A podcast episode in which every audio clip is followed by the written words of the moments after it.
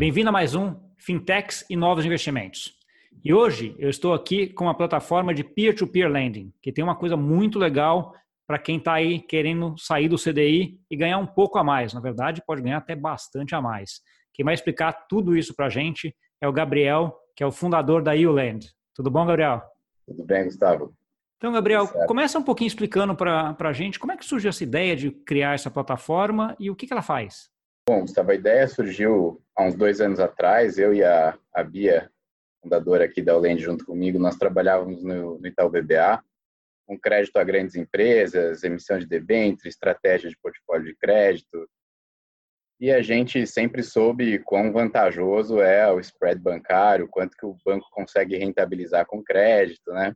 Ah, deixa eu até fazer um, fazer um parêntese aqui, né? Porque essas semanas agora tá, a gente está nessa fase de sair balanço de banco, né?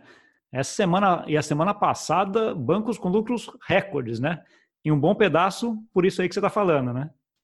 Pois é, pois é. é. O banco é um negócio espetacular, né? Porque eles conseguem ganhar tanto na alta quanto na baixa, quanto com tanto com Selic alta, tanto com Selic baixa, enfim.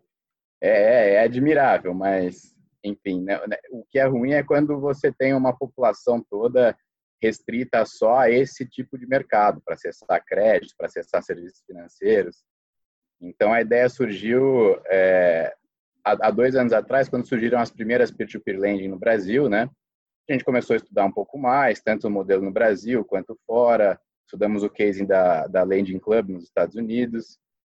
E, e aí, em abril de 2018, quando o Banco Central efetivamente soltou as resoluções lá da SCP e da, e da SCD, é, foi aí que a gente tomou a decisão de efetivamente começar a construir um business plan e, e começar a apostar mais a fundo no negócio. Tá bom. E a ideia daí, como eu já adiantei um pouco aqui, é um negócio de peer-to-peer -peer lending, né? onde você vai pegar quem quer emprestar dinheiro com quem quer tomar dinheiro. Então vamos separar aqui os dois lados, porque você, vai, você tem dois clientes, né? Vamos falar um pouquinho de quem quer tomar dinheiro. O que, que você oferece? O que, que é diferente na tua plataforma aí que ajuda essas pessoas? Pois é, o nosso negócio ele elimina a intermediação bancária, né? Então, assim, ao invés de é, quem precisa de crédito ter que recorrer a um banco que vai pegar o dinheiro dos investidores para emprestar para essa pessoa, por que não permitir a relação direta? Não significa que ninguém mais vai colocar dinheiro no banco, ninguém mais vai pegar crédito do banco, até porque o banco dá uma coisa boa para os investidores, que é a liquidez, né? Então a gente permite ter, é, a gente permite trazer essa alternativa de ter a relação direta, investidor emprestando para o tomador. E para isso, exatamente, a gente precisa ter dois clientes, o cliente que é o investidor e o cliente que é o tomador. Na parte do tomador, é, a empresa que está precisando de crédito, ela vem até nós, se cadastra na plataforma, sobe lá quatro, cinco documentos básicos que a gente pede para a gente iniciar a análise de crédito é, e solicita também o valor que ela quer, ela já faz uma simulação de taxa ali, parcelas e tudo mais. E aí vem para no, vem a nossa equipe, em até dois dias ela tem a resposta da análise de crédito, e se aprovada a gente faz uma conversa, às vezes até uma visita presencial na empresa, para entender melhor a situação do negócio e fazer o relatório para os investidores. E aí, tendo tudo aprovado, a empresa assina a proposta, a gente faz o relatório da, da, das condições do crédito, das condições econômico-financeiras da empresa e disponibiliza para os investidores na plataforma. Tá bom. É, qual o tamanho de empresa que vocês focam? Tem algum segmento específico? A gente trabalha com empresas com faturamento mínimo de um milhão de reais e o máximo não tem teto, mas em geral o nosso público aqui ele está ele tá bem concentrado em empresas com ticket médio de faturamento aí aproximado de 10 milhões ano. Até 100 milhões ano a gente tem empresas aqui também que a gente já, já fez operações. Agora, acima disso, a gente acaba sendo pouco competitivo, entre aspas, porque essas empresas com faturamentos maiores, 500 milhões, 600 milhões, elas já acessam o mercado de capitais, elas já têm conta em todos os bancos, elas, enfim, o banco já conhece o balanço dela, tem informação melhor sobre ela. Então, esse, esse esse nicho aí, ele ele está entre aspas mais bem atendido hoje em dia, né? Tá bom. Então, em média é isso, empresas com faturamento aí de 1 milhão até 50 milhões ano. Tá bom. E qualquer segmento?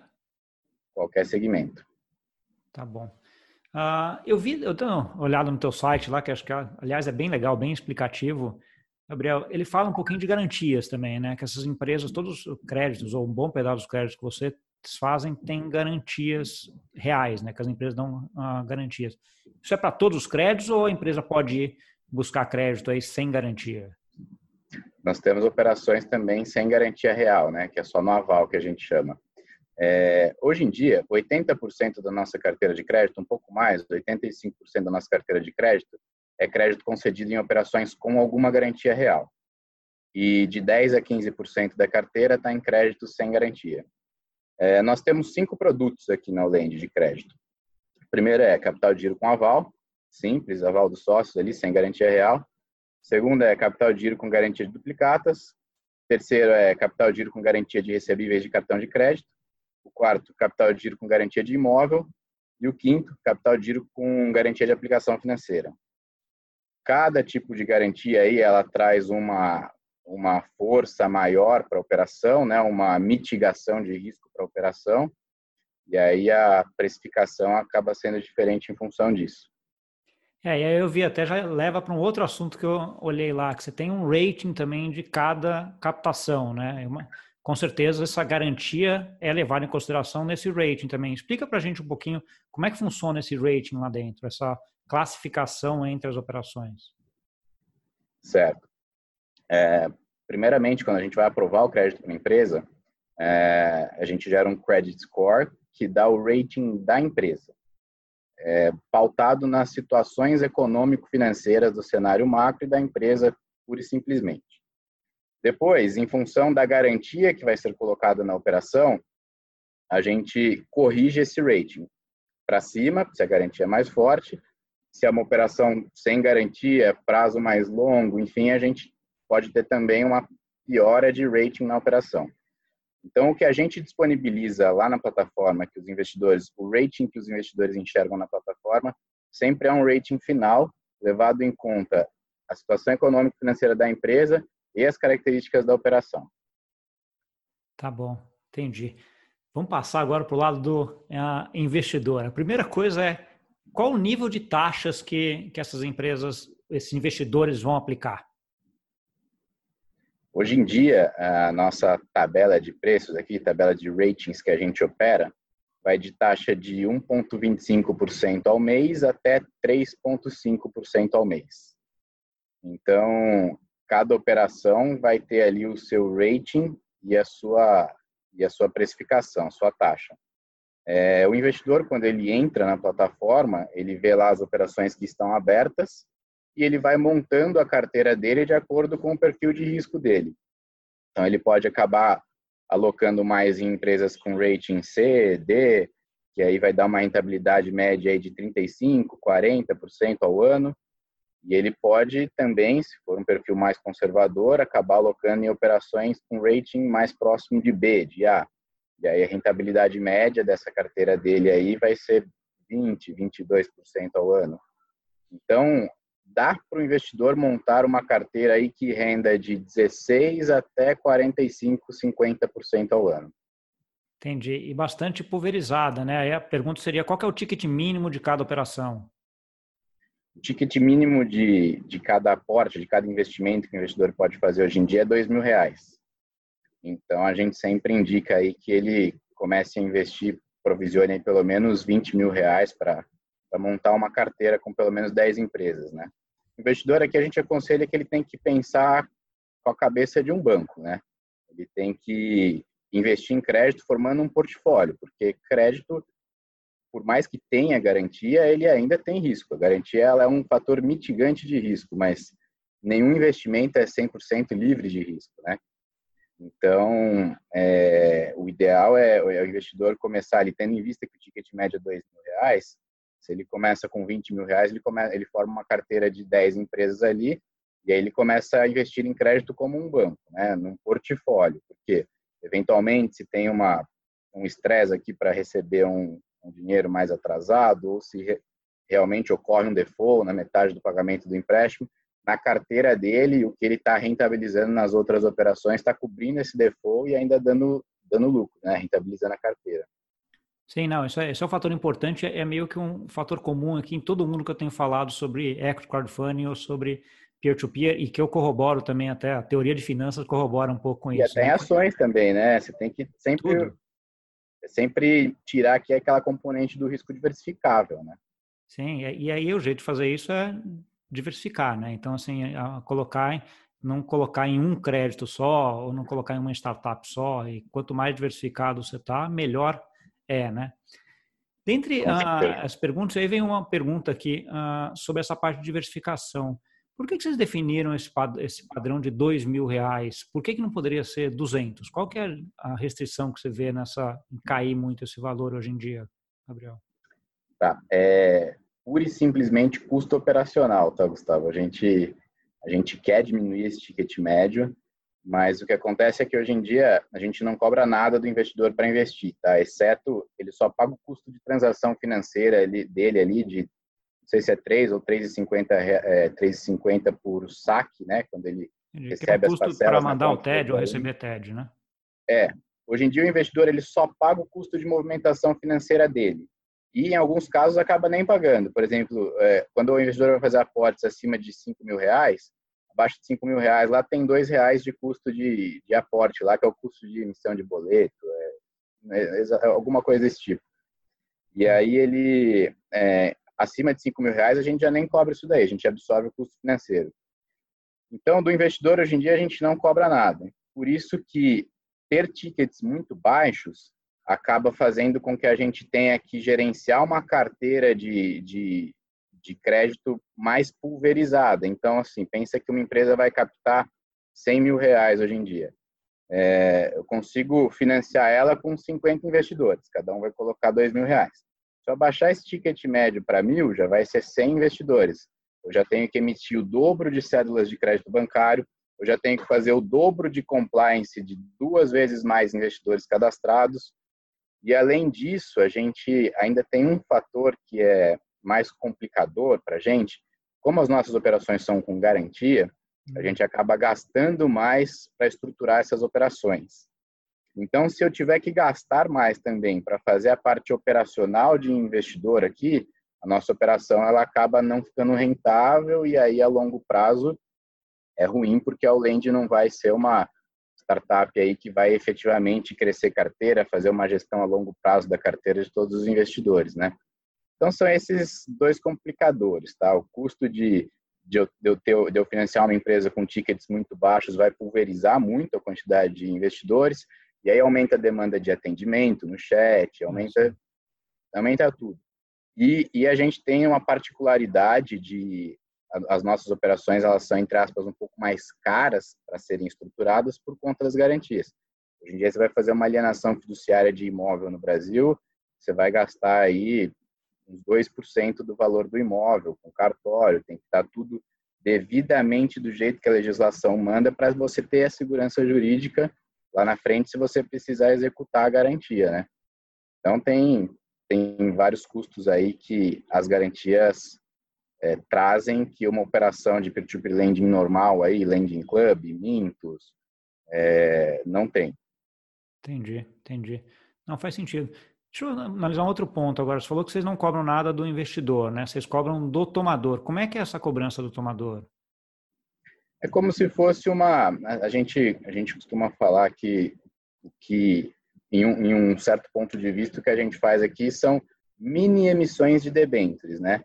A empresa ela precisa de um crédito, a gente vai, entre aspas, digitalizar o mercado de capitais para ela. A gente emite pequenos títulos de dívida e, os, e assim, emitidos por uma instituição financeira e a gente vende esses recebíveis, esses títulos para investidores. Então, o modelo de remuneração é praticamente igual de uma debênture também, né? Então, a empresa, quando ela vem aqui tomar o crédito, a gente fala, olha, consigo captar para você, sim, uma dívida mais saudável que banco, a mercado, só que eu vou te cobrar um FII de estruturação da dívida, gestão da dívida nos 24, 18 meses que a dívida vai estar em carteira aqui, cobrança e captação de investidores a mercado. Então, a gente cobra um FII da empresa pela, pela estruturação e captação da, do, do recurso. Né? Ah, e esse FII está atrelado ao sucesso só da captação ou não? Mesmo que não consiga captar na plataforma, essa empresa teria que pagar alguma coisa? O FII ele é proporcional ao valor captado. Então, se a empresa quer captar 500, eu conseguir 250, meu FII vai diminuir pela metade. É Entendi. É sempre proporcional ao sucesso da captação. Se não captar, não, não tem FII. Entendi. É ótimo que daí está todo mundo alinhado, né? Vocês estão alinhados com a empresa também. Vocês avaliam a empresa e só colocam na plataforma a empresa que vocês acreditam que vai conseguir captar, né? Com certeza. E que vai pagar também, né? Porque senão a longo prazo é, a gente começa a acabar tendo muito custo com execução de dívida, o investidor acaba rentabilizando menos do que esperava, o futuro da operação ele acaba sendo é, penalizado, né? Então a gente não quer, a gente quer manter uma carteira saudável é, e sustentável ao longo prazo. Né? Sim, não, super interessante. Conta para a gente agora um pouquinho de algum caso, um ou dois, ou eventualmente três casos emblemáticos da, da plataforma, aqueles que marcaram a plataforma e que você acha que é interessante comentar. Cara, estava tava até conversando com, com algumas outras pessoas ontem sobre isso. Teve uma, uma lavanderia que, por coincidência, é da cidade onde eu cresci, lá dos meus pais, né? E ele estava com, com alguns pequenos probleminhas financeiros ali que estavam dificultando ele de conseguir crédito em banco. Isso estava travando o crescimento dele, que ele era uma, uma lavanderia que tinha surgido em 2012, e ele pegou todo o período conturbado da economia aí, impeachment, segundo mandato de Dilma etc., mesmo assim, o cara veio crescendo 20, 30% ao ano ali, super consistente. E aí ele estava tendo uma limitação de crescimento ali em 2018, 2019, por conta da dificuldade em conseguir crédito em banco. É, e ele chegou, é, assim, um conhecido me apresentou, fui lá, visitamos a lavanderia, ele apresentou para a gente, ele tinha um projeto de ele precisava fazer uma estação de tratamento para reutilizar a água, porque ele estava utilizando um volume muito grande de água, estava até comprometendo o abastecimento ali da região e tal. E ele precisava levantar um milhão de reais. E aí, realmente, numa operação clean, no balanço dele não cabia um milhão de reais. E aí a gente começou a tentar encaixar nos nossos produtos aqui. E ele comentou que ele tinha um imóvel para colocar em garantia é, começamos a cotar a operação em cima desse imóvel, começamos a estruturar e deu tudo certo. A gente acabou financiando lá um milhão para ele, com, numa operação bullet, onde ele não paga parcelas mensais, ele paga só juros mensais e principal no final. E acabou que hoje em dia ele está lá com a, a, lavanderia com a estação de tratamentos de efluentes pronta, umas caixas d'água enormes lá, ele economiza um puta montante em água, ele conseguiu pagar equipamento à vista, e foi foi super é, ele ele passou feedbacks muito positivos para a gente lá né? legal e, não, os investidores aí, também aí... gostaram da operação porque é uma operação com garantia de imóvel tá nunca teve um dia de atraso tá tudo super super redondo é, todo mundo feliz, até o ambiente agradece, né? Tá gastando menos água, então tá todo mundo feliz mesmo. Exatamente. Antes ele, antes ele tinha que descartar, eu não lembro o número exato, mas era assim, metros e metros cúbicos de água por dia que ele, ele descartava, né? E hoje em dia ele reutiliza, ele perde só 10% da água que ele usa para lavar lá. Entendi. Ah, que show. E Quanto foi uma operação gente... que, que, deu para viabilizar por conta da garantia, porque realmente é um risco alto. Nenhum banco vai dar um crédito clean para um negócio que vai fazer um projeto que vai alavancar 25% de faturamento, as receitas, os pagamentos futuros são meio incertos.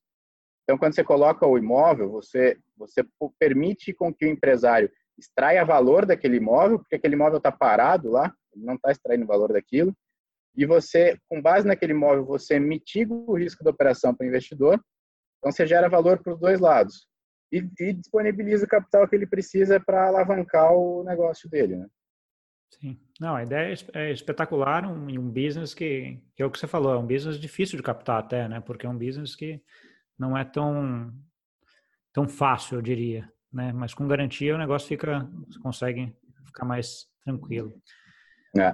Olhando um pouquinho para frente agora, Gabriel, como é que você vê esse mercado de peer-to-peer lending e como é que você vê a, a ULand aí nos próximos meses e nos próximos anos aí no Brasil? Nosso plano para esse ano é terminar 2020 tendo financiado aí de janeiro até dezembro 50 milhões de reais. A gente espera chegar em dezembro fazendo uma média de financiamento mensal aí de 8 milhões de reais mês. Como é foi janeiro? Já conta aí.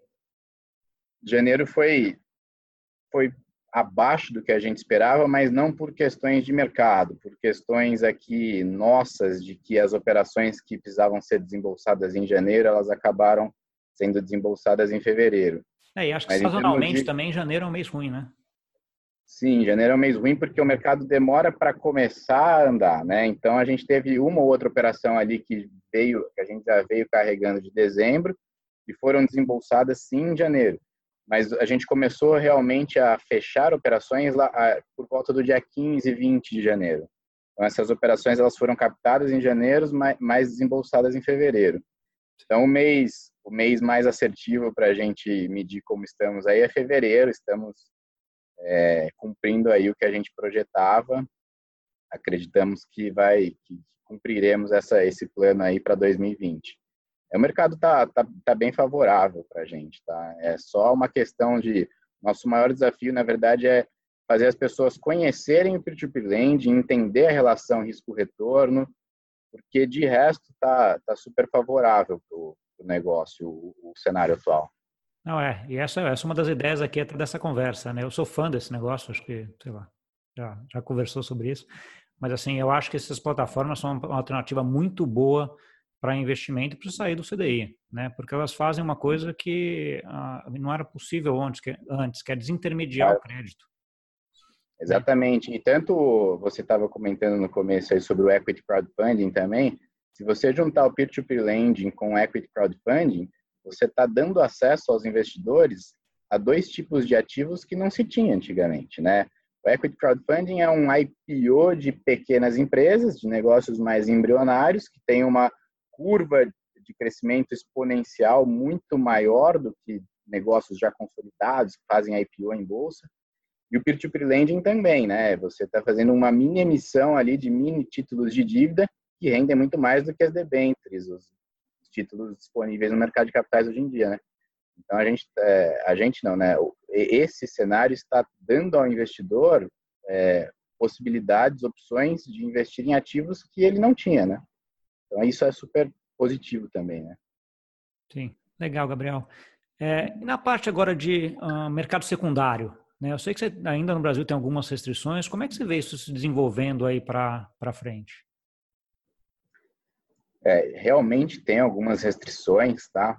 Mas o que eu enxergo é que é, o peer-to-peer lending ele se difundindo mais, é, as pessoas tendo mais segurança é, e esse tipo de mercado tendo mais funding, tendo mais recurso, tendo mais visibilidade, eu acredito que fica mais mais fácil da gente conseguir transpor essas barreiras aí para criar um mercado secundário, porque porque, enfim, quando você tem uma maior movimentação ali, você consegue investir mais em um tipo de produto que vai se adequar no que você precisa ali para fazer o mercado secundário, porque sendo bem aberto assim, hoje em dia o volume que a gente tem é difícil você é difícil a conta se pagar, você gastar na estruturação jurídica de um de um sistema, de um não só do sistema, mas na questão jurídica mesmo, de você desenvolver um mercado secundário, é, para os volumes que a gente consegue transacionar e financiar hoje em dia. Então, acredito que isso crescendo, as pessoas conhecendo mais, o negócio se difundindo mais, a gente consiga transpor essa, essa barreira aí que a gente tem hoje em dia para desenvolver o mercado secundário. As barreiras são duas, tá? É, primeira, a primeira é a jurídica, realmente tem algumas algumas restrições aí para venda de CCB, né, venda de recebível de, de cédula de crédito. E a segunda restrição é o, é o custo, né? Então, o mercado secundário ele não é para a plataforma, ele não é tão rentável quanto a, capta, quanto a captação inicial. Então, você precisa ter um volume maior para que justifique você investir em criar esse produto, né, mercado secundário. Tá bom. Um, ponto que é bem importante em toda a fintech é o uso de tecnologia, né, Gabriel? Que, tem alguma que se destaca aí mais dentro da plataforma ah, de vocês? A gente acaba utilizando as conhecidas por todo o mercado aí para análise de crédito, tá? Big Data, reconhecimento de, investimentos. Eu até eu não sou a pessoa adequada para falar disso, seria nosso CTO, mas não está aqui agora. É, mas enfim, a gente usa praticamente tudo que a gente consegue ter acesso de informação em base de mercado hoje em dia. É, utilizamos muito Big Data nas análises de crédito, mas é, esse também é, uma, é um pequeno diferencial da Ulend, como a nossa operação ela passa por estruturação de garantia, então a nossa validação de crédito ela não é 100% pautada no digital. Ela é, digamos que 60% pautada no digital e 40% pautada na validação física mesmo, né? Você tem que efetivamente saber se aquela duplicata foi performada, se a mercadoria foi entregue, você tem que efetivamente ir lá e avaliar o imóvel, ver qual que é o valor de venda forçada para ele. Então, a gente usa sim as, as, tecnologias disponíveis no mercado, mas acho que talvez diferente, um pouco diferente das outras fintechs, a gente acaba tendo também um, um percentual grande de, de validações e análises físicas, né? não, não 100% digitais. Sim, sim. É, dá, se você pudesse dar uma ou duas dicas aí para quem está começando agora, quem está nos ouvindo, nunca aplicou em peer-to-peer lending, está achando a conversa interessante e quer começar, que dica você daria hoje? A primeira dica é veja um percentual é, do seu portfólio, do seu valor disponíveis a investimento para direcionar para alternative investment. Por quê? É, mercado de ações bem é, bem monitorado, bem assessorado, sempre vai ser rentável. É, tem sido muito rentável nos últimos anos. É, agora tem seus riscos. Renda fixa, no cenário que a gente está de Selic, tem sido bem menos rentável do que sempre foi. Então, são. É, a, primeiro, eu já acredito que todo mundo tem que ter alguma coisa de alternative investments, independente do cenário, se renda fixa está rendendo muito ou pouco. Agora, nesse cenário que a gente está, é uma questão de é, meio que necessidade, né? Não dá para você ficar num país onde a inflação é 3,5%, 4%, você ficar rentabilizando 4,25% líquido. Você praticamente não está tendo ganho real, né? Então, a primeira dica é veja um percentual 10, 15% do seu, do seu portfólio de investimentos para você começar a direcionar para alternative investments. E a segunda dica é estude a relação risco-retorno do peer-to-peer lending com, sem garantia, do equity crowdfunding, veja o que está mais adequado ao seu perfil de risco, ao que você pode comprometer de liquidez daquele recurso. No peer-to-peer lending você não tem liquidez imediata, mas você vai recebendo amortizações mensais, que já é uma liquidez maior do que um equity crowdfunding, por exemplo, você precisa esperar o negócio realmente virar uma SA lá na frente para você ter alguma liquidez. E, e, a terceira dica é, se chegar à conclusão que o peer-to-peer lending é realmente alguma coisa para você direcionar uma parte uma parte mais palpável, mais significativa dos investimentos, diversifique. Porque, assim, por melhor que seja a garantia da operação, por mais saudável que seja a empresa, nenhuma empresa é inquebrável, nenhuma garantia é, é, é imune à insegurança jurídica. Então, a gente faz um grande trabalho aqui de mitigação de risco, de melhorar a relação risco-retorno do produto, inserindo as garantias e tal, mas a diversificação ela tem que existir, porque ela maximiza a rentabilidade. Não só no peer-to-peer lending, né? Em ações, em diversos outros, em diversas outras, outras classes de ativos. Né? Sim, não, acho que você, é, tocou, você tocou em pontos assim que eu acho uh, super importantes, Gabriel. Um deles é que eu uso muito quando eu estou dando palestras, até quando eu estou entrando um pouco na parte de criptomoedas, né? Que às vezes eu dou palestras e falo sobre criptomoedas, é aquela história.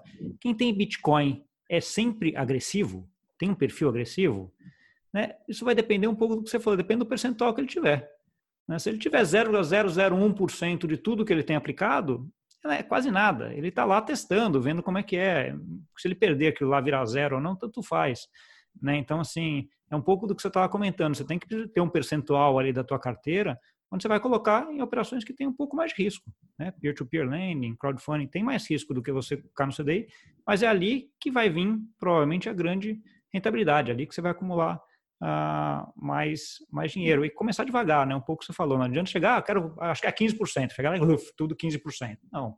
Né? É, Tem igual curva de aprendizado. Aí, né? assim, a analogia é boba, mas é para você ganhar na loteria, você tem que jogar, né?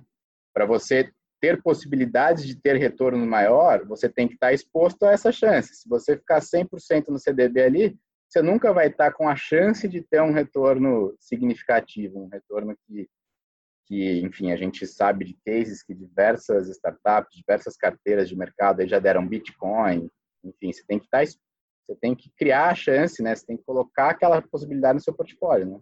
É, ir lá, investir um pouquinho, aprender, ver como é que funciona, testar, ajustar, e aí vai aumentando com, com o tempo, né? Acho que tudo é isso. E hoje o aprendizado tá, tá fácil, né? Então, assim, você consegue pegar informação e ter aprendizado sobre praticamente tudo. Investimentos, peer-to-peer -peer lending é um que tem... É, e uma coisa que eu percebo é que tem muita gente que tem perfil desse tipo de investimento, mas a falta de conhecimento, a falta de acesso à informação, de conhecer que aquilo existe, de ter analisado um case, conversar com alguém que já investiu, isso acaba deixando, não trazendo ali a segurança, o, o, conforto que a pessoa teria quando ela conhece um case, quando ela já investiu naquilo ali, quando um assessor senta do lado dela e explica aquilo lá, porque a gente tem um medo maior do desconhecido, né? O nosso desafio é, é esse, é, é trazer pelo menos o conhecimento sobre esses ativos para as pessoas. A decisão de que se ela deve investir ou não e tal, isso é isso é de cada um, mas essa decisão é muito mais acertada quando a pessoa conhece, pelo menos aquilo lá, né? Sim, sim. Ah, isso vale vale para investimentos de modo geral, né? Você nunca vai colocar dinheiro em negócio que não tem ideia do que, que é, né? Então, assim, isso é uma regra de, de ouro, vamos dizer assim, investimento. Pois é. Gabriel, infelizmente estamos chegando ao final do tempo aqui. Eu queria que você desse uma, uma mensagem final aqui para a gente, para quem está ouvindo também, e deixasse aí os contatos, onde que as pessoas te encontram, seja para investir, seja para, para captar dinheiro, né? Legal. Não, a mensagem é que assim, é, o, o ambiente macroeconômico atual do país ele tem mudado muito, né? A gente está em cenário de que a gente cenários que a gente nunca teve anteriormente. Por exemplo, o Selic nesse nível. Outro cenário que, eu nunca, que a gente nunca teve anteriormente é assim.